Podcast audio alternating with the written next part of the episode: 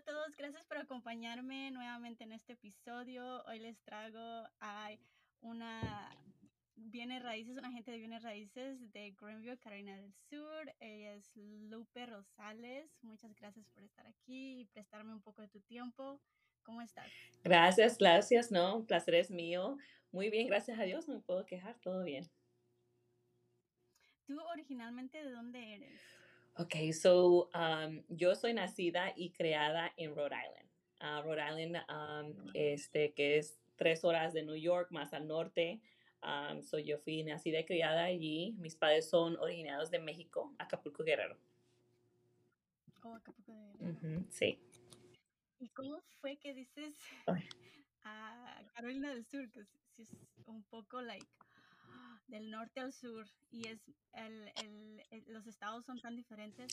Sí, entonces nosotros llegamos aquí porque tenía un tío que estaba casado con una colombiana, una tía colombiana, este, y ellos vivían por acá y tenían familia más sur, por Florida.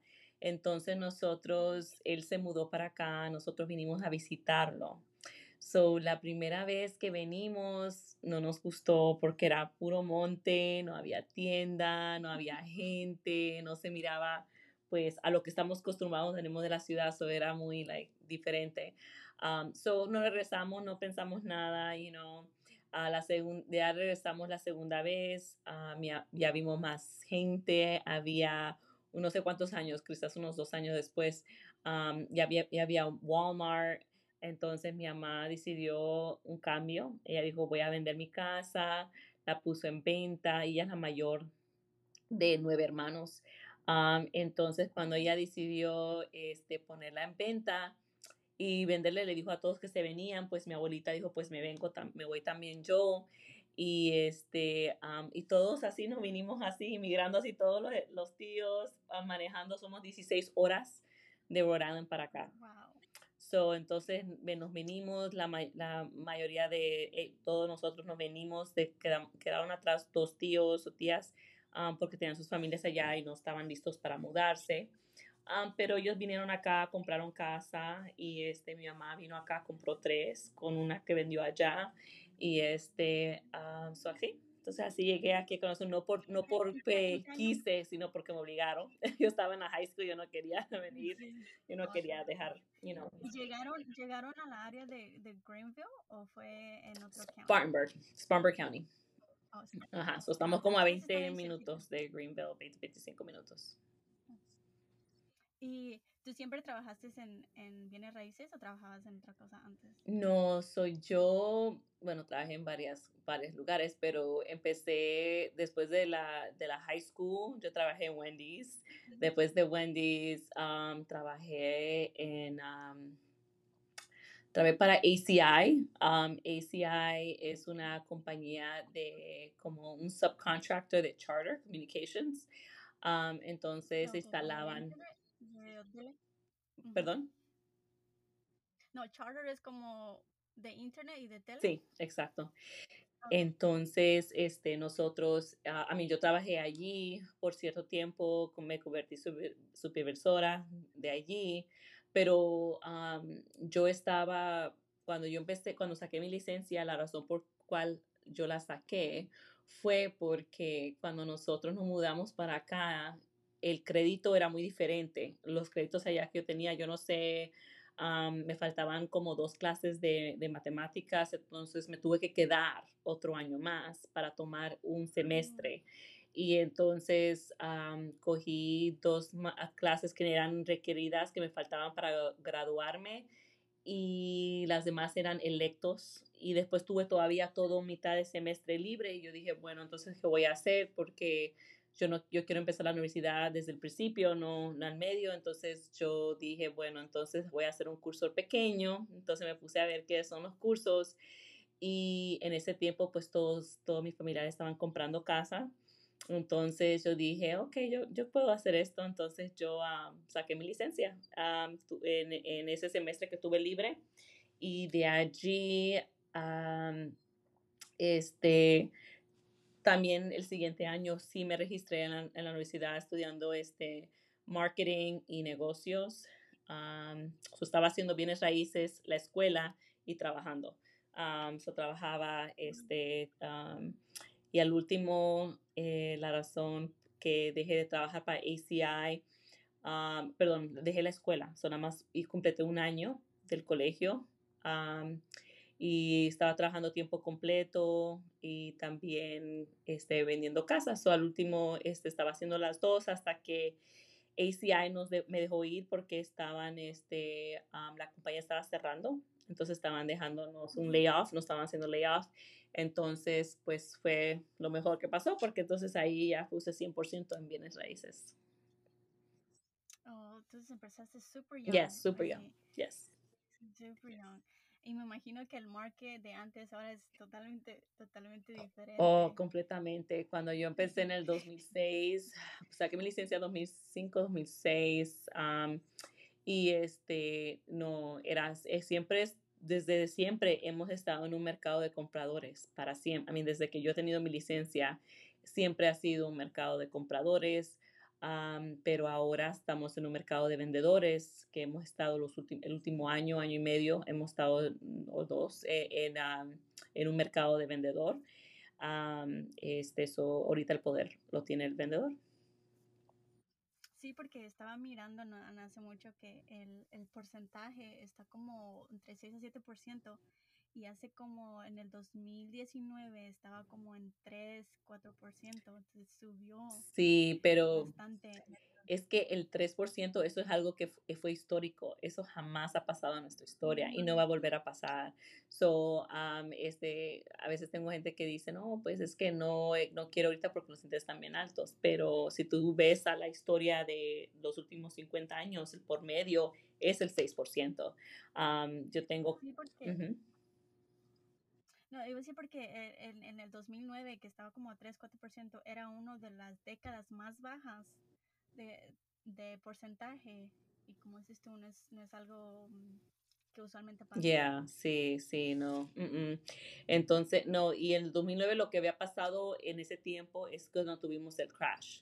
Um, so tuvimos este um, cuando las casas bajaron bastante, también hubo muchos foreclosures en ese tiempo pero fue porque los prestamistas están, estaban dando préstamos a personas que no cualificaban.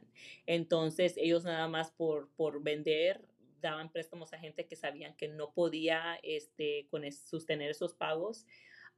Y a veces no, ni verificaban empleo, no verificaban empleo, te daban, con que tú tenías un, un, down payment, te lo financian, financiaban este, también los appraisers este, ellos inflaban el precio de lo que realmente valía la casa porque sus amigos, sus amigos agentes, su amigo el, prestamista, pero ahora este, cambiaron las leyes o ahora ya no puedes escoger el appraisal, están en rotación y las reglas para ellos son más fuertes. para evaluar propiedades y dar precios para que no vuelva a pasar porque prestaron, vieron, los bancos dieron dinero para unas casas y cuando la recogieron no pudieron venderlo. No tenían el valor. Sí. Ok, so let's go to, vamos a lo básico. ¿Me puedes explicar básicamente qué es una agente de bienes raíces? Qué, ¿Cuáles sus, sus duties? Sus, o cómo trabajas tú con la gente. Ok, claro. Uh, so, un agente de bienes raíces, ellos, el trabajo de, de nosotros es obedecer a nuestros clientes, contabilidad, este, poder dar razón y cuidado, este, ver por sus intereses. So nosotros, cuando un, firmas un contrato con un agente de bienes raíces, te comprometes a trabajar con, esa, con ese agente. Nosotros no pagan 100% comisión, son nosotros que necesitamos poder llegar al cierre para poder que nos paguen, porque no, no nos pagan por hora, trabajas por ti, por ti 100%. Um, si no llegas al, al, cierre con el abogado, pues no, no, nosotros no cobramos. Este, um, so firmas un contrato, ese contrato te protege al comprador y también le protege a la gente de bienes raíces, que nos da una seguridad que usted no va a firmar ningún contrato con ninguna otra persona. Es como de exclusividad. Exacto, exacto. Y este, so una vez que tenemos ese contrato, pues nosotros empezamos este, Ah, el primer paso ser, ayudarte a buscar un prestamista. Si tienes a un banco que tú usas, quieres usarlo, perfecto. Este, si no, pues nosotros recomendamos a prestamistas locales que trabajamos y ya tenemos experiencia y sabemos cómo ellos trabajan. Entonces, una vez que tú obtengas esa preaprobación, porque hay una diferencia entre preaprobación, precualificación, So, um, queremos la preaprobación. La preaprobación dice que entregaste todos tus documentos, estás 100% aprobado, no va a haber ninguna sorpresa que te digan ya no cualificas. Um, entonces nosotros eso es lo que te ayudamos. Este, después de allí ya empezamos a ver las casas, programamos la cita, este, abrimos la puerta, tú las ves, si te gusta, nosotros ayudamos a hacer la oferta. Son nosotros en, la, en el contrato, son ocho hojas, ahí estamos claro qué día cerramos, quién es el abogado, quién es el prestamista, quién paga qué, todo está claro y estipulado en el contrato. Este, no hay, yo pensé, eso no existe, todo está en escrito. Y este, entonces, este, nosotros ayudamos también una vez que te acepten tu oferta eh, le entregamos una copia al abogado, estamos en constante comunicación con su abogado, con su prestamista, este, y nosotros tenemos que ayudar a nuestros clientes de que entiendan el contrato y cumplan con todas las cláusulas que diga el contrato. Si tú dijiste que vas a hacer una inspección para X fecha, tienes que tener una respuesta unos días antes para ver qué vas a negociar antes que se te venza, porque si se te vence en ese mismo momento, se automáticamente se convierte en un as is, la estás comprando así como estás. So, si tú no estás pendiente en esas fechas, tú puedes, ah, y, tu, y tu cliente, pues, tampoco nos, ellos no saben, ese es nuestro trabajo, entonces puede pasar la fecha y ya fíjate que ya no puedes negociar porque no, no, no pusimos nada en escrito y este, pues ya no cumpliste con, con esa fecha, entonces ya es así como está. So, ahí la, para cuando vamos a cerrar la fecha de cierre, tenemos que cumplir con esa fecha. Si no cerramos para esa fecha, el dueño no está en ninguna obligación de tener que extenderte el contrato. So, nosotros tenemos que estar bien cuidadosos, mirar el contrato y, y asegurar, o recuérdate que tienes hasta X fecha, tienes que hacer esto y estar constante recordándolos o ayudándolos a conseguir o ordenar lo que se tenga que ordenar. Nosotros abrimos las puertas para los inspectores, nosotros leemos los reportes junto con el cliente para ver qué es lo que quiere pedir y negociar, dependiendo de lo que salga en los reportes también vamos este, con el cliente al cierre, so, asegura que entiendan todo, firman todo y ahí mismo le entregan las llaves. Es, es, mucho. es mucho. hacer muchos, muchos details, muchos detalles y muchas de las fechas de la deadline que tienen que hacer, porque si no eso demora el cierre. Exacto. Y en parte, por eso puede ser muy estresante comprar una casa. Exacto. Es el mismo es el mismo procedimiento si estás representando al vendedor o al buyer. O sea, es el, el seller y el buyer es el mismo procedimiento que se sigue o es un poco diferente. Es muy similar, nada más que son, es un poco diferente. So, cuando un comprador es más activo, eres, tienes que estar más como enseñando casas constante. este, con el vendedor haces más trabajo en el principio, que es un poco, es poco diferente porque nosotros tenemos que hacer un análisis Ah, para ver si cuánto vale la casa. Este, ya cuando ellos decidan un CMA, es un, um, si ellos deciden el precio, nosotros tenemos que hacer mucho papeleo, eso es mucho papeleo en el frente. tenemos que ordenar las fotos para hacer las fotos virtuales, profesionales, el, el virtual tour, para que todo el mundo lo pueda ver, no importa qué estado tú estés hacemos, este, ponemos el sign y, y, tenemos también este, cada cita, llamar, qué pasó, le gustó, van a hacer la oferta o no. Y cuando entra en la oferta, negociar con, con el comprador, ayudar a nuestro cliente, el vendedor, este, entender cuánto, cuánto tú vas a sacar limpio, porque nada más que te ofrezcan esta cantidad no significa que eso es lo que vas a sacar. Tienes gastos como vendedor, entonces tenemos que este, darte un estimado diciendo si aceptas esta oferta, esto es lo que tú vas a sacar neto, eso es algo que tú quieres. Entonces, eso también, este, estar pendiente es, este, con el otro realtor también, estar en constante comunicación para que no vaya a fallar, llegar el día antes del cierre, digan, no, no vamos a cerrar. y para un, un, un, agente de bienes raíces, ¿es posible representar al comprador y al vendedor o eso no, no, no se hace? Sí, eso se llama dual agency.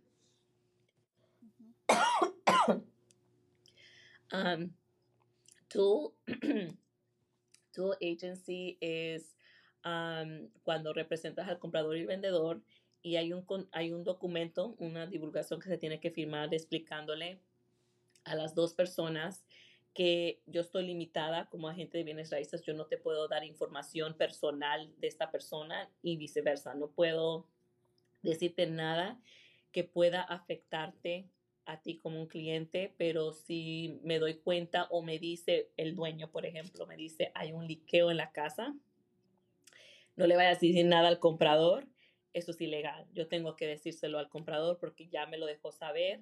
O si yo lo vi con mis ojos, yo lo tengo que este, decírselo al comprador. Pero si no sabemos, pues no hay manera de saber. Pero este, no puedo decirte, oh, fíjate que están pasando por un divorcio. Él me dijo que iba él aceptaba 50 mil dólares menos. Yo no puedo decir eso si el vendedor no me dio autorización de decírselo al comprador. Ah, pero si se me sale, entonces ya yo estoy afectando a mi cliente vendedor y lo estoy poniendo en una situación muy mala ah, cuando el, el, comprador quiera negociar con él. So, tenemos que tener mucho cuidado. Ah, no es recomendable si tú tienes la opción de buscar otra gente que te pueda ayudar, este, pero si ya tienes contrato, por ejemplo, tienes el contrato con el, el realtor, que ya te ha estado guiando por, por, un tiempo y de repente sale una casa que mi cliente mañana me llama y me dice, mira, por mi casa en venta y es exactamente lo que tú estás buscando. Eso es una situación um, diferente. Yo diría, pues, trabaja con el realtor porque, a mí, pero es tu decisión como comprador, este, porque eso es algo que también tú, tú firmas. Si tú dices, ok, no, entonces no quiero, mejor buscamos otra cosa porque yo no quiero tener conflicto. Eso también es, lo puedes, tú puedes decir eso pero si tú llamas al realtor que tiene el sign en la casa para que te haga una oferta, yo no haría eso, porque a, ese realtor, por lo regular, ellos, ya, ellos le van a pagar. So, un agente de bienes raíces que representa al comprador, no lo paga el comprador, lo paga el, el vendedor. So, si ya está pagado, mejor busca uno que te represente a ti solo que a, tú, a usar el que tiene el sign Ah, porque ellos ya ellos representan al vendedor, ¿entiendes? Entonces depende de la situación, pero a mí por eso es muy importante que trabajen con un realtor que, que pertenezca a la asociación de realtors, donde nosotros estamos este, obligados a otro tipo de nivel de ética, porque no, no todos los realtors son este, honestos y entonces este, siempre es bueno este, tener un realtor, no nada más un agente de ventas, sino un realtor, porque a nosotros constante nos, nos dan entrenamiento para poder estar en otro nivel y saber entre la diferencia, hacer lo que es bueno, lo que debería hacerse. Cuando ya estés listo de comprar una casa, ¿qué es lo primero que tienes que hacer como vendedor? Como vendedor. ¿O quieres comprador? Ok. So, si vas a comprar, el primer paso es saber cuánto puedes comprar. So, el primer paso siempre es hablar con un prestamista este, para ver qué opciones tú tienes. Bueno, yo diría mejor comprar, contratarte un, con un realtor primero, después el prestamista, porque a veces como compradores no sabemos las preguntas que preguntar y a veces tú vas a un, un, un lender y te dice no cualificaste y tú dices, ok, no cualifiqué, pero si tú estás trabajando con un agente de bienes raíces, yo te voy a preguntar con quién aplicaste, entonces, si tú me dices la persona y me dices no cualifique, yo voy a llamar a ese prestamista y ver por qué, pero por qué no intentarlo así, por qué no así, por qué tiene que hacer para poder cualificar. Ustedes, entonces ustedes le dan más opciones al cliente si es que no aprobó, digamos, con un banco o con, un, con otro prestamista. Tú, como dijiste, mencionaste hace rato, tienes este opciones de otros prestamistas que les puede dar esa. Exacto, sí. So, si este, este prestamista no pudo, a lo mejor podemos con otro, que porque todos los prestamistas hay unos que trabajan diferente, tienen otros programas, unos son del Estado, otros tienen otros programas que las, los requisitos son menos fuertes que el, que el otro banco. Entonces, podemos intentar varias veces. Eh, tener varias opiniones y a ver qué dicen y si no, pues tener un plan. Por ejemplo, nos pueden decir, ok, ahorita no cualifican porque tienen un 600, pero si pueden lograr tener un 640, les falta 40 puntos más, pueden obtener cualquier préstamo que quieran. entonces, entonces ya sabemos, que tienes que eliminar esta deuda, te toca bajar tus tarjetas, y mantenerlas al 30% menos para poder este, subir el crédito a lo que necesitas. Sí, como que hacen un plan para llegar al, credit score, al, crédito que necesitan para ser aprobado para el préstamo. Exacto.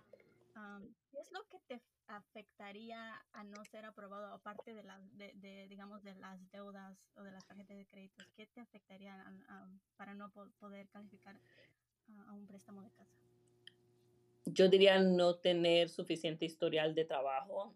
si tienes, tienes, bueno, también yo he, también he comprado, vendido casas a gente, a, muchachos que salen de la high, de la high school, pero tienen un trabajo full time, este, con que hay una explicación. Yo estaba estudiando, pero no vas a, you know, trabajar un año, después tener dos, tres años sin trabajar, después trabajar, el, tiene que haber como una razón, tuve un bebé, este, me mudé, tiene que haber una explicación que haga sentido. ¿Cuál es, cuál es lo mínimo que requieren de historial de trabajo? ¿Un año, dos años? después uh, aplicar? Preferible son dos años consecutivos. Ajá, eso es lo preferible para que puedas tener opción en cualquier préstamo que quieras, pero puede ser, puede ser un mes que estés trabajando tiempo completo, permanente, no puede ser staffing, tiene que ser permanente por lo regular. Oh, permanente. Okay. Yo sé que muchas veces para comprar una casa sí te piden dinero como down payment, pero ¿hay opción de no poner el down payment? Sí, so el down payment, FHA requiere el 3.5% de down. Ese es el programa más fácil de cualificar porque los guidelines son menos estrictos. Te dejan tener más deuda, un 56%, cuando en convencional creo que es el 40% por ahí. este, y el crédito para convencional por regular son 640, con FHA puedes tener 580 para arriba. So, FHA es más común Ah, pero vas a tener que poner 3.5%, convencional es el 3% para arriba. Este, si eres inversionista son 20% siempre. Cuando tú digas no voy a vivir en esta casa o este para inversión, 20% automáticamente. este, pero hay el programa rural también, que es USDA, y ese es al 0%. So, esa cualificas, y tienes que tener un 640 y no sé el porcentaje de deudas, pero también, también tienen todos los programas, tienen sus requisitos. Y USDA lo único que tienes que saber de ese programa es que no puedes comprar la casa donde tú quieras, sino tiene que ser en áreas rurales. Y hay un mapa que se pone online, tú puedes poner like USDA Eligibility Map y tú pones la dirección y te dice si es elegible o no elegible. Ah, pero ellos promueven este préstamo para sacar a la gente como las áreas rurales, como farm, por allá afuera, no está muy populado. Ok, eso como más como que no esté en el city. Ajá, más afuera. Ah, también hay un programa también ah. muy ah, bueno que se llama NACA. So, NACA es un programa, pues NACA.com, te registras y ellos te cero depósito, cero costos de cierre, y el interés es menos de lo que está el mercado normal. Este, y no hay fees, todo es básicamente gratis, pero este, es un proceso, no es para algo, alguien, una persona que quiere comprar una casa el próximo mes, no, eso tienes que tomar tiempo, hay, hay cursos que tienes que tomar, ellos preparan a los compradores para que no vayan a poder perder su casa. So, el porcentaje de foreclosures para ello creo que es 0.000005. Like no, no hay muchos foreclosures porque ellos estudian, te estudian, ven cuántos, cómo tu, tu estado de cuentas te hacen ahorrar, te hacen tomar cursos de cómo administrar tu dinero. Y ¿Cuánto dura ese proceso? Depende para cada persona. Yo diría que quizás puede ser como tres meses mínimo, dependiendo de tu tiempo también, cómo tú te dediques, si tienes tiempo para hacer todos los cursos, sea virtual o en persona.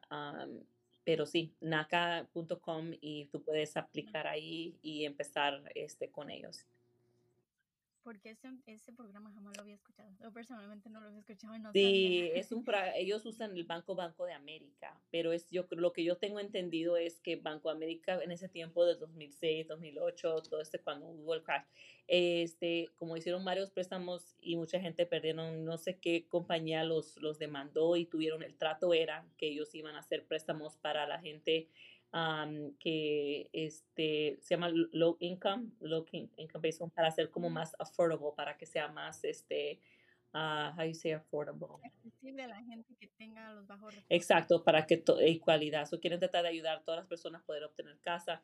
Entonces, esa es una forma como Banco América hizo el trato con ellos. Entonces, eh, es todo, todo es cero, cero depósito, cero down payment, todo es cero. Um, este, y sí, es buen programa. Si tienes tiempo y paciencia y no estás en, en una, un rush, ese es el programa. Rush, que no tienes deprisa para comprar la casa, es una gran opción que pueden, pueden checar porque sí es súper interesante. Yo no sabía de eso. Sí. Y bueno, otra pregunta que tengo es que si no estás, Mm. si no tienes papeles, por así Ujú. decirlo, si es posible comprar una casa y cómo. Oh, yeah. Sí, so hay, eso se llama el ITN program y este, yo vendo muchas casas así. Um, son, tienes que tener la carta original del ITIN, tienes que tener dos años de impuestos este, y crédito bajo el ITIN. So puedes, um, por lo regular es muy recomendable que tengan cuenta con credit unions. Um, ah, yo sé que Founders también los hace. Um, ellos no le importa si su social o ITIN, ellos tratan todos iguales pero tienes que ser miembro de esa institución, ese, esta, Y es una credit Una union, credit union. Ujú. Y yo tengo muchos clientes que sacan carros allí, tienen tarjetas de crédito ah, con el ITIN, entonces, y cuando, como tú ya tienes una buena historia con ellos, ellos te, también te dan préstamo de casa, este, nada más que tienes que, con Founders, es fijo por siete años. Y lo bueno de Founders es que el interés es igual, no importa sea Seguro Social o ITIN, es igual para todos. Am, este, pero es siete, es siete años fijo nada más y después de ahí cada año va variando a lo que está el mercado. Está, eso no está tan No está tan mal. mm, mm. No está, mal. Y, y si tú ves las, las estadísticas, dicen que por regular las personas venden sus casas entre 7 a 9 años. No, eh, eso, Ujú.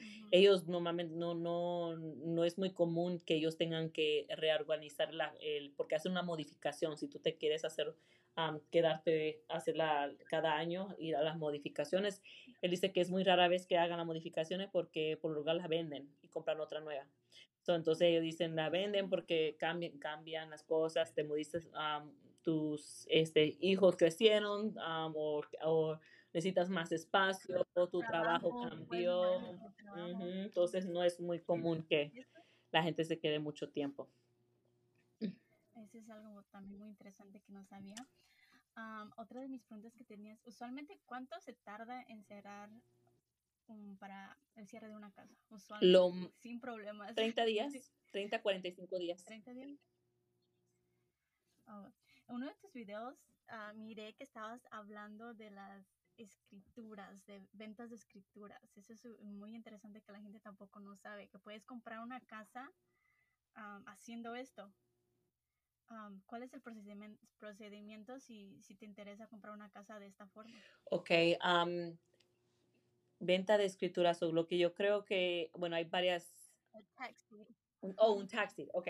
So, un tax deed es um, cuando una persona, este, com- ok, so el condado, el condado cada año vende casas que son ah, reposeídas por el Estado porque no pagaron los impuestos de las propiedades Y estos son los impuestos como del año. del año. Que Ex- cada vez exacto. tienes que pagar So, las taxes de tu casa. Exacto, so tú vas a este, es una acción, tú vas a este auction, um, este, y tú pues te dan, te registras, tienes que poner tu tarjeta, creo que te cobran 500 dólares, tú vas, te sientas, te dan tu numerito y, y ellos, es muy rápido, so tienes que hacer tu tarea antes, pero van subastando pues las propiedades, entonces pueden que digan, vamos a empezar en lo que se debe, mil dólares de taxes, ok, entonces la gente va subiendo mil, mil quinientos, dos mil, tres mil, hasta que ya nadie ah, ofrezca, dicen, ok, ganaste, entonces ya tienes para el fin de día ese día para pagar el balance, y después te quedas con la propiedad, la, pero no puedes usarla, so te, tú te, tienes que, te toca esperar todo un año, am, le dan la oportunidad al dueño de todavía recuperar la casa, pagar lo que deben más intereses o fees, penalidades. Entonces, cuando el año termina, tú, tú, eh, tú recibes un cheque con intereses Ujú. de lo que invertiste o si no recibes la escritura que se llama un tax deed. El tax deed dice que la propiedad la compraste por medio de la opción del, del tax deed, um, del, del tax auction. Este, so, no es una escritura normal, so no es un general warranty deed. Entonces, lo único diferente es que tú no puedes sacar un préstamo contra la propiedad porque no puedes obtener seguridad de escrituras. Entonces, So, las personas, y mucha gente compra estas propiedades, o no porque nada más no tenga seguridad, dicen, no, entonces es riesgoso. Sí es riesgoso, porque cuando el, el, Estado es número uno. So, cuando tú tienes una propiedad y tú sacas préstamos contra la propiedad, los taxes de cada año siempre es número uno. So, si tú debes 30 mil dólares o 90 mil dólares o 200 mil dólares al banco, el banco te puede quitar la casa por 3 mil dólares de taxes que no he pagado. So, siempre el banco es, el, el Estado es número uno. Entonces, so, entonces, si tú sacas, compraste una propiedad por 3 mil dólares, este, pero todavía tiene un préstamo de 90 mil dólares, este, hay un, hay, es riesgoso porque puede esa persona como no prevenir que tú la vayas a comprar porque te va a querer, va a querer balance. So, tienes que hacer tu tarea cuando tú la compras para ver este, si tienen préstamos o no, qué tipo de riesgo. Pero a veces, por lo regular, tú puedes comunicarte con el banco y decirle, yo quiero continuar los pagos. Eso es mejor pagar los Ajá, tú puedes continuar los pagos y, y, eliminar eso para que no tengas problema. También puedes, este, por lo regular, si tú lo vas a comprar, los inversionistas saben, lo voy a comprar con, con el objetivo de quedarme con la propiedad, voy a rentarla. So, ellos esperan, ellos saben, la regla es que si tú te quedas con esa propiedad por 10 años, ya puedes obtener un préstamo después de 10 años sin tener que hacer nada adicional. Son muchos de ellos la aguantan por 10 años, después la venden o lo que sea. este, si la persona que la pero durante, durante esos 10 años básicamente no puedes hacer nada. Sí, es tu casa, tú la puedes rentar, puedes vivir en ella. Oh, la puedes rentar y la puedes... Oh, Sí, sí, nada más no puedes... Eh, si la persona, ahora si tienes un comprador y el comprador la va a comprar cash y entiende las escrituras y dice, está bien, yo la compro, la puedes vender cash. Pero si es un banco, el banco no va a querer dar dinero por una propiedad que ellos no puedan obtener seguridad. Ok, ok otra pregunta, ¿cuál es la diferencia entre una casa que, se puede decir ready to move in y una casa que está foreclosure? ¿Qué riesgos hay con comprar una casa que está con foreclosure y si el banco aprueba préstamos para hacer estas compras con una casa? Ok, so um, una casa ready to move in o le también dicen turnkey ready es, es más fácil obtener préstamo con cualquier banco porque saben que si algo llega a pasar pueden recuperar la casa y revenderla. cuando tú compras una casa foreclosure hay más riesgo porque el banco automáticamente este, ellos divulgan que la están comprando así como está la estás comprando así como está, yo no voy a hacer ningún tipo de arreglo, ni, nada de nada. No importa que salga, que si previene un, si, si no permite un préstamo, ellos no le importa. Yo la estoy viendo así como está. Entonces, si tú tomas el riesgo que quieres hacerlo con tu préstamo, tu banco, y el banco, ah, si tú haces una inspección, a mí la estás haciendo porque tú quieres saber lo que estás comprando, no porque vas a negociar con ellos. Ya tú la tienes bajo contrato por ese precio, ese precio es ellos no van a bajar más porque ellos ya saben que la casa necesita trabajo, por eso ponen el precio que ponen. Este, pero también el appraisal es un riesgo porque viene el, evaluador para ver si la casa vale lo que piden, pero pueda que no le dicen, sí, vale los, yo no sé, 200 mil o 100 mil dólares, pero necesito, ah, necesito que arreglen esta cosa, esto, esto no lo, o, algo, algo, un pero, que ellos pongan que una excepción que se tiene que hacer, pues ahí pues te, te, estancas porque el banco no lo va a hacer. Y aunque tú digas, oh, esto es, esto es algo, yo lo puedo hacer, el banco no te va a permitir que tú entres a tu propiedad a hacer ningún tipo de arreglo porque qué tal si se lastiman, después lo van a demandar a ellos o ellos no permiten. So, entonces ahí ya ya perdiste la, en la inspección. So vas a, es un riesgo, vas a perder lo que invertiste en la, la evaluación, son 550 dólares. Y si dices un dinero de buena fe de mil dólares, pues si el banco dice no te lo voy a regresar para atrás porque yo te dije que la iba a vender así como está, entonces ya perdiste mil, mil quinientos cincuenta. So, entonces puede, es un riesgo con un banco porque este, un foreclosure, porque el foreclosure es así como está. Ahora, si tienes el cash, cómpralo, cash. Sí, el cash es más, más, rápido y, este, y ya pues esas, ya lo sabes tú que la casa de por sí va, a necesitar más arreglos, pero si el banco te pone más peros y más, más cosas para aprobarte con una casa. Sí, y hay otros programas también, además que son más intensos, no es imposible, puedes hacer un 203K FHA y es de renovación. So tú dices, ok, ellos, ellos saben que la estás comprando por 90, te va a costar 100 mil dólares para arreglarla, te vamos a hacer el préstamo por 190 mil dólares. puedes hacer eso también. Nada más que tienes que ser más fuerte como comprador. Te van a pedir el 5% de todo, no nada más de 90 o nada más de 100, sino de todo. y este es un proceso. So, tienen que, el appraisal es más intenso, no es imposible, pero es más, más, un poco más fuerte. Y no solamente tú puedes vender casas, sino también puedes vender commercial y también puedes vender terreno. Exacto, exacto. ¿El procedimiento es casi igual o es un poco diferente? No, comercio. O, es un poco menos, menos este papeleo, menos no, no. Eh, commercial es completamente diferente. yo, yo, yo sí los vendo, eh, pero no es que lo hago todos los días, pero sí, yo le he ayudado a mucha gente también a hacer commercial buildings, pero es, es, es completamente diferente. El verbaje es, es, un poco diferente. So, tienes que tener asesoría de alguien que, pues, tenemos, tenemos brokers que, que, que han trabajado en, en lo comercial porque es completamente diferente pero el terreno eh, no es la misma cosa, te son, es el contrato también igual tienes que tener, dependiendo qué es lo que vas a hacer con, la, con el terreno, si vas a poner un séptico y quieres que sea aprobado antes de tú cerrar, ah, no, es casi igual, es casi igual. Nada más menos, no enseñas porque es terreno, puedes ir a verla solo. es lo único diferente.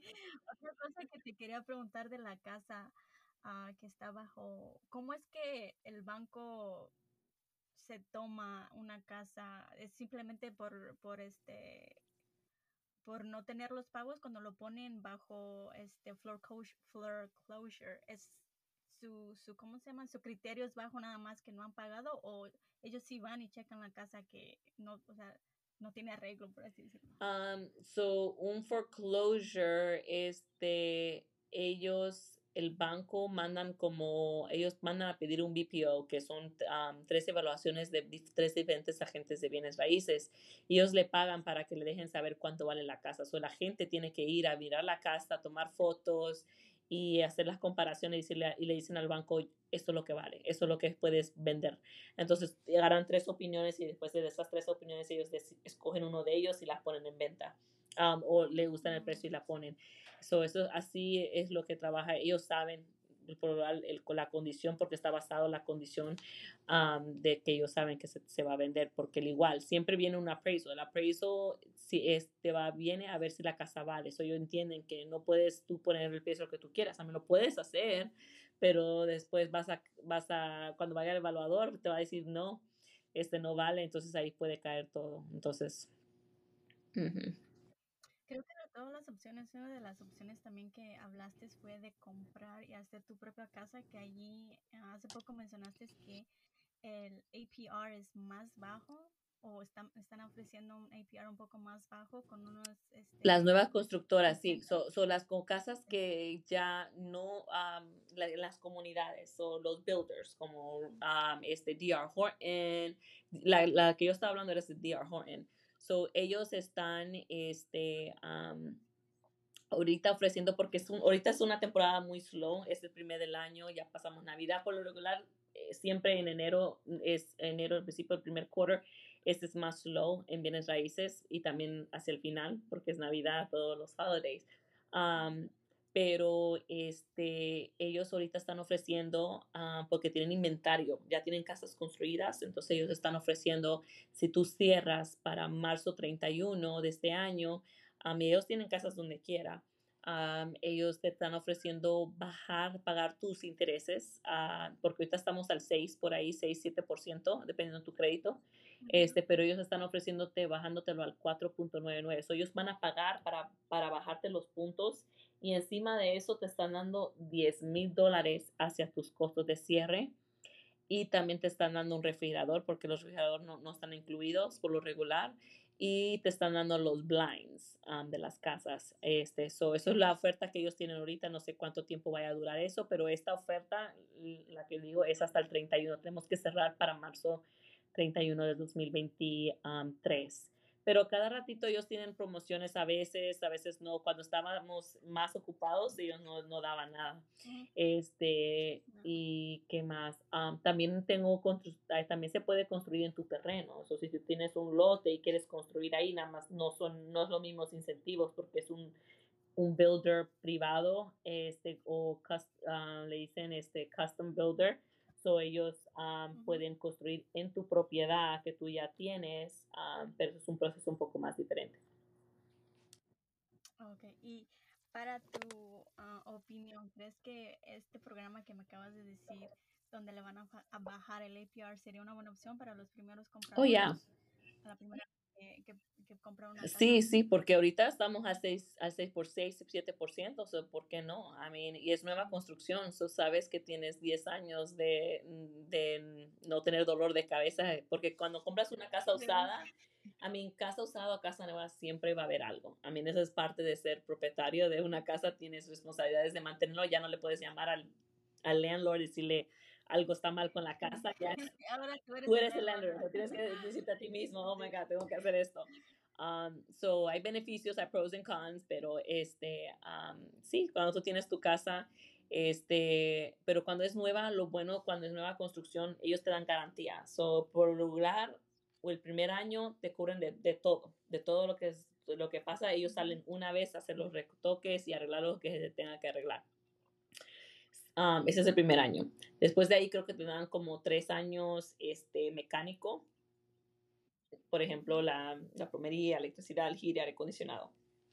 Y después de ahí te dan como 10 años estructural. So, I mean, estás protegido, todo es nuevo, no debería dañarse. Um, so, yo diría que por lo regular tienes un 10 años sin tener mucho dolor de cabeza. Ya cuando compras una casa usada no sabemos qué puede, qué puede dañarse. So, um, es, un, es un beneficio cuando es nueva construcción. Yo creo que dependiendo de tu estilo de vida, dependiendo de los fondos que tú tienes, porque si eres una persona, una mamá soltera. También estas, estas casas están en ciertos lugares de, um, del town o están más como del city. Um, creo que son más county, están ellos más county porque ellos compran lotes grandes. So ellos compran como un, mm. you know, tracts of land de 10. Es como una comunidad. Así es una comunidad. y eso por eso es más, más este, este, affordable, um, está más económico para, para comprar, son, porque ellos compran de a montón de material, ellos construyen de a montón de casa, eso es más, más fácil, más, más, este, más económico para el comprador comprar en una urbanización con un builder que es los le llaman um, national builders que builden donde quiera este al que tú hagas con un, un, este un builder privado porque ellos sí te van a cobrar por poquito y, es más trabajo porque nada más está en una casa entre lo que ya está establecido. Um, y bueno también te quería preguntar, y sé que son muchas mm, preguntas, pero a mí sí, me interesa esto del, real estate. Um, con la experiencia que tú llevas, creo que son 17, 18 años, according to, to, your experience, ¿qué, ¿qué puede hacer un vendedor para comprar una casa este, más rápido y qué puede hacer un, este, un comprador para comprar una casa, digamos, un poco más, más rápido y menos headache okay. de su parte? So, para el comprador, um, yo eh, es yo diría entregar todos sus documentos primero. Tú, cuando tú haces tu aprobación, entrégale todo lo que te piden para que así uno no tenga sorpresas. Después no vayas a que te quieran decir al último, fíjate que no cualificaste porque tú me dijiste esto, pero los documentos me dice otra cosa. Entonces, o tú en los, tus taxes reportaste esto y sale esto, entonces no, no entonces, oh, yo no sabía, el contador me lo hizo así.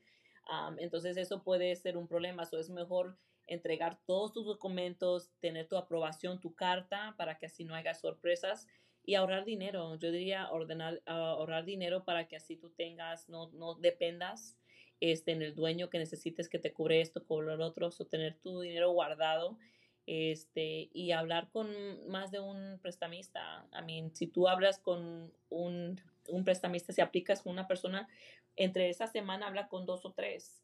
si te jalan crédito, pues sí te va a bajar un poquito, pero no como si tú lo estuvieras haciendo cada mes, cada otro mes, pasas mucho tiempo, te va a ser un hard hit.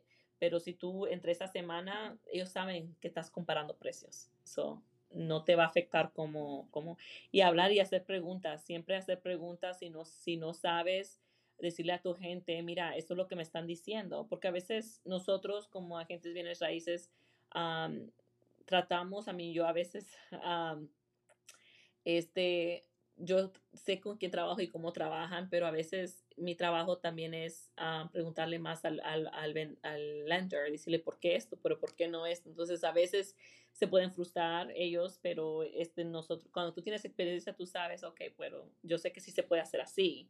Entonces, hacer esas preguntas, pero hablar con el realtor y decirle, porque hay unos lenders que no nos dicen todo. Hay unos lenders que ya tenemos una relación y me dicen, mira, Lupe, este es el problema, este, y, y me dejan saber, me dan, de keep me in the loop, pero hay otros que no. Si eso es un prestamista que tú tú encontraste y no me conocen a mí, no me van a venir a decir tus datos personales porque eso es ilegal, no pueden decirlo sin tu consentimiento.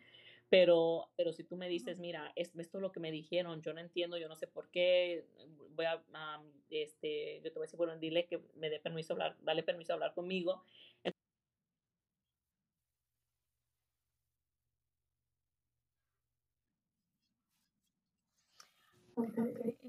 Perdón. Se hizo ahí algo porque entró una llamada. Um, entonces, esto es para el vendedor, me dijiste. Ese es para el comprador. Eso es lo que yo recomiendo para el, para el comprador, que nada más colecte todos sus documentos, hable con más, de, con más de una prestamista para que esté bien asesorado y hablar con su realtor, hacerle todo, y que sean bien honestos. No, no este, para mí es, es mejor que tú me digas a mí, eh, porque todo es privado y todo es confidencial, que seas bien honesta, eso es lo que yo quiero, eso es lo que estoy pensando, esta es mi meta final, estoy en esta situación, porque si tú no eres bien honesto, entonces no, yo no sé, no sé cómo protegerte, porque si no me dijiste, pues como yo no, no puse ninguna cláusula ahí para que protegerte, no hay nada que yo pues no sé. Entonces, es que seas en el proceso puede que haya más ah, preguntas que respuestas y también eh, el proceso dura más, puedes que puede que pierdas oportunidades que no sabías porque no sabías la situación de la, del cliente. Exacto. Ah. no, no pudimos prepararnos, no te pude explicar los pros, los contras, no, entonces es, es es muy importante que seas bien honesto con tu agente y, y uh, contesta todas las preguntas. Y si no te están haciendo preguntas, muchas preguntas, entonces búscate a otra porque entonces ellos no, no saben lo que están haciendo o no, no les importa. O tienes que, ellos te tienen que hacer muchas preguntas. Eso es parte de nuestro trabajo, entender la situación completa. Necesito ver todo, porque lo que va a pasar, qué es lo que realmente tú quieres hacer. Porque si yo nada más te vendo por vender, ¿Qué tal si tu meta era tener otra casa? Entonces ahora te metí en una situación donde no vas a poder comprar otra casa. Entonces es más como, eso es lo que pienso, esto es lo que necesito ahorita, pero yo estoy pensando a largo plazo, esto es lo que yo realmente quiero para nosotros saber, ok, asesorarte mejor. La comunicación más que nada. Exacto, exacto. Ok, entonces, ¿qué le, qué le aconsejarías al vendedor? Ok. Ah, si está en, en, planes de vender su casa, ya sea ahorita o en, en algunos años? Um, Yo le recomendaría a un vendedor que antes de poner su casa en venta, que primero hagan un declutter. Si estás pensando en venderla, tienes que sacar cosas porque tienes tienes que pensar como comprador, ellos tienen que poder, sentir que pueden vivir en este, en ese espacio. So, si estás lleno de cosas, ellos van a decir, está muy pequeña, aunque realmente no sea. O qué tal si es pequeña, quieres que se vea mejor y más grande. Eso, hay que, you know, este, que sea más luz, hay que quitar todo, hacer que se vea más limpio, más, este, um, Poner lo que está descompuesto. Exacto, ajá, este, sacarlo. También puedes hacer una inspección. Si, no, si eres una persona que no te gusta sorpresas, haz la inspección. Así tú ya sabes, no, no vas a tener una lista de cosas que un comprador te va a decir y te va a decir que la casa esto y esto. Tú ya puedes estar dos pasos encima, decir, yo ya sé, yo nosotros hablamos esto, nos, o esto no, ya eliminas mucho este algo que puede, puede asustar a un comprador, especialmente si los compradores son primer compradores, o le pueden asustar cualquier cosita que no es nada. Entonces, este, eso, si tú haces tu, tu diligencia antes, pues estás más preparado pero yo diría, este, sí, preparar la casa uh, mejor y también este, estar atento de cómo el mercado alrededor está este, moviéndose. ¿En su zona? Su zona, ya, porque tú no quieres, tengo a veces gente que invierten demasiado en la casa y no ven alrededor que el área no lo sostiene. So, si tú pon, le puedes poner oro a tu casa, you know, pero si la casa alrededor se está viendo... Al lado está otra casa que está un poco más feita, no, no lo van a poder vender exacto. al, precio que tú le pusiste a la casa. Exacto, exacto. So, eso depende, tu casa vale lo que las casas alrededor de ti valen. So, si todas valen 50 mil dólares, tu casa va a ser como de 50 mil dólares. Si tu casa todas las dos están vendiendo por 100, 100, 200, 200. So, tú tienes que mirar cómo se están vendiendo. Claro que va a cambiar un poquito dependiendo de los pies cuadrados entre tu casa y esa casa. Este, porque, um, o si tú tienes un deck, ellos no tienen un deck, si tienes una piscina. So, hay ciertas cosas que pueden subir 3 mil dólares aquí, 5 mil dólares allá pero siempre estar, yo por regular, todos mis clientes pasados, cuando compran casas, yo los pongo en un sistema donde les da una alerta que esta se vendió en tu casa y pueden mirar las fotos y mirar, oh, mira qué le mm. hicieron. Entonces, para que tú sepas y tú mires y no vayas a meterle mucho a la casa que después no puedas sacar. Y eso también te ayuda mucho, como dices tú, al saber cuánto está valiendo qué casa para ver cuál es el mejor momento para tú venderla. Exacto, exacto, ya. Sí, porque tú vas mirando cómo va subiendo, mira, se vendió esta por X, um, you know, y, y hablar con, con una gente, mira, yo quiero saber, por, porque si, por ejemplo, si te dicen, oh, uh, si tú la pones ahorita en venta, tú sacas, yo no sé, 50 mil dólares limpios. Ok, si eso es algo que tú necesitas y quieres, ok, hazlo. ¿Qué tal si te dicen 100 mil? ¿Qué tal si te dicen 20 mil? Entonces tú dices, ok, pues no, 20 mil no es poco, voy a esperar. Entonces no, nada más esperas. Con, con bienes raíces no pierdes, lo único que eso es un juego de esperar. Si tú dices, ok, compré esta casa ahorita, eso es otra cosa, porque ahorita hay gente que dice, ay, no, que los intereses están altos, o que las casas están altas. Yo dije, ok, sí están altos, pero si te esperas, vas a esperar que, que estén 300 mil. Si no puedes ahorita con 200 y algo, vas a esperar que ya lleguen a 300. I mean, no podemos predicar el, el futuro. Entonces, si tú vas a basarte por lo que tú ves en el media, que dicen, no, que las casas van a bajar, quizás bajen en California, Nueva York, o dependiendo, tienes que ver tu área y hablar con un experto en tu área y no ves las noticias porque las noticias no sabes, es, es algo bien broad. Tienes que saber que en esta zona, porque en nuestra zona, nosotros el año pasado subimos en Spartanburg County 15%, el año anterior 14%, cuando al nivel nacional subió nada más 9%. Son 9 y nosotros 14. Eso tú no tu área versus el, todo el, el, Estados Unidos. Exacto, exacto. O sea, tienes que ver con esta área, porque el, el, la pregunta que siempre te me preguntan es cuánto es el mejor tiempo para comprar. Ayer, fue ayer. fue ayer. You know? Entonces siempre va a ser así. Entonces tú esperas y esperas y esperas, no esperes. Si tú puedes pagar ese pago, donde no, tampoco quiero que compres y la pierdas, pero si tú puedes comprarla, y puedes sostener ese pago, cómprala. A mí, si los intereses bajan, pues ¿qué pasa? Refinancias y la bajas a lo que está. Y esa es otra, otra opción que, que se puede ver. Una, otra, una última pregunta te dejo. y, este, ¿puede, ¿Puedes vender y a la misma vez comprar una casa? Por decir, quieres vender tu casa y, y antes del cierre o quieres comprar otra, casa, otra casa, ¿se puede hacer ese, ese procedimiento a la misma vez o cerca de, de, esas fechas donde estás haciendo el cierre de, de esta casa? Sí, sí, so, tú puedes hacerlo. Hay varias maneras en que puedes hacer como vendedor, pero sí, eso es, puedes hacerlo, comprar y vender el mismo día. Um, so, por lo regular ponemos tu casa en venta, la preparamos, este, después, este, ya cuando tengamos la casa bajo contrato, eh, por mientras tú estás mirando, sabiendo que por aquí quiero estar, pero no es, no es recomendable pues mirarlas todavía hasta que esté bajo contrato, dependiendo del mercado. Si estás en un mercado de vendedor, pues sí, pon bajo contrato el vendedor, se está vendiendo de, de tres a seis meses, no le importa esperar hasta que tú vendes tu casa. Pero, pero es un mercado de vendedor, un vendedor no va a poner su casa bajo contrato contigo con la condición que tú vendas la tuya si todavía no, ni está bajo contrato. Pero si ya está bajo contrato, ellos saben que van a cerrar en 30 días. Eso es más garantizado. So, van a aceptar tu oferta. So, tú compras, tú pones tu casa bajo contrato y de allí tú, pero tú aceptas, tú le dices al comprador, yo tengo, me toca también, la comunicación, tienes que decirme, yo voy a comprar otra casa, so yo quiero cerrar contigo no en 30 días, pero en 60 días. Entonces así ya nos dimos...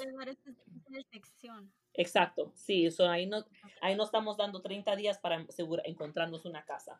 O podemos decir, you know, 45 días para darnos dos semanas para, para poner una casa bajo contrato, porque así una vez que tenga esta bajo contrato cerramos las dos el mismo día. En la mañana, porque hay unas personas que dependen en los ingresos de la primera casa para poder comprar la segunda. Entonces, este, cerramos la casa de ellos este, en la mañana y en la tarde cerramos en la nueva casa de ellos. Wow. es algo, un procedimiento que sí he escuchado, pero este, eh a la misma vez siento que es, un poco complicado. Es complicado, sí, es complicado porque ¿qué pasa si, si tú, eh, son, es como un domino? A mí tienes mucha gente envuelta y este, so, si tú... Si, luego la comunicación de acá. Ya, porque si el comprador que está comprando tu casa de repente dice, necesito otra semana más porque no, X razón. So ahora tú tienes que decirle a tu casa que tú vas a comprar otra semana más. Y si esa persona está comprando otra casa porque tú tienes la casa de ellos bajo contrato, entonces es un, es un mes. So tienes que estar encima de todo y asegurar que corra lo más, um, este es muy posible. Pero, este, ya, sí se puede. No es imposible, nada más que es más estresoso. Si puedes comprar una casa pues compra tu casa y después vendes si puedes, pero depende de unas personas, dependiendo en cuántos este, deudas tenga, no, quizás no pueda sostener tus pagos. Bueno, muchísimas gracias Lupe por estar aquí y acompañarme en esta plática que se fue muy extensa y, este, espero que me acompañes para otro episodio. Quisiera hablar, platicar de ti y también preguntarte cómo puedes hacer un agente de raíces. O sea, oh. how can you be ese es otro tema que me gustaría platicar contigo. Y tú estás en el área de, de Greenview, Spartanburg. Sí. ¿Trabajas sola o trabajas en equipo? No, tengo un equipo. So, sí, tengo a Belén Orduña, tengo a mi esposo Lino Rosales. Um, so, sí, estamos creciendo, estamos bien, emocionados porque tenemos muchos planes, pero sí, de nada. Bueno, ya escucharon, si necesitan a una agente de bienes raíces, aquí está Lupe en la área de Greenview, Spartanburg, pero usualmente ustedes también pueden expandirse a otros counties más cerquita, ¿verdad? Sí, sí, yo, yo por lo regular sí es Spartanburg County, Greenville County, hasta voy a Union, Gaffney, um, por lo regular como una, entre 45 minutos máximo, alrededor una hora máximo de donde nosotros estamos, ya. Y también puedes dar este cualquier pregunta, con cualquier consulta. Yo he visto que también haces como seminars en español. Sí. Ah, de, compra y venta de casa, cualquier pregunta. Y, uno como hispano se siente más cómodo hablar con alguien que hable español y que lo entienda. Sí, sí. Y sí, aunque no sean de nuestra área y quieran, ah, yo estoy dispuesta a hablar con ellos y ahí buscarle una gente que hable español en la área que ellos estén buscando. So, ajá, yo, yo, nosotros tenemos un networking, entonces yo puedo mirar, ok, este agente, que, cuánta experiencia tiene, cómo, cuántas ventas y, y, habla español, yo puedo mirar cuál yo pienso que sería una mejor opción para el, para el comprador, entonces sí, o el vendedor también. Usted me, me llaman, yo le explico un poco de cómo funciona, entonces busco a alguien que pues sepa, yo hablo con ellos antes de recomendárselo al comprador o vendedor. ¿Y dónde te pueden encontrar a, ti, por decir, tienes website, sí. en Facebook? Sí, tengo, sí, lo tengo todo. el website es www.rosalesrealestate.com. También estoy en Facebook como Lupe Sold, creo que es flashback Lupe Sold o, Lupe Navarro Rosales, sale, me vas a encontrar. este, Instagram, Lupe Realtor. Um, so, yeah, Lupe. Si pones Google Lupe Rosales, o debe pasar. debe pasar, Ok, muchas gracias, Lupe. Y espero que este, platicamos otra vez. Y gracias a todos por escuchar y espero que esta información les haya ayudado de mucho. Yo sé que a mí me ayudó mucho porque hay muchas cosas que tú me dijiste que yo no sabía. Perfecto, me alegro. Ok. Muchísimas gracias. De nada, cuídate. Bye. Y bye, bye.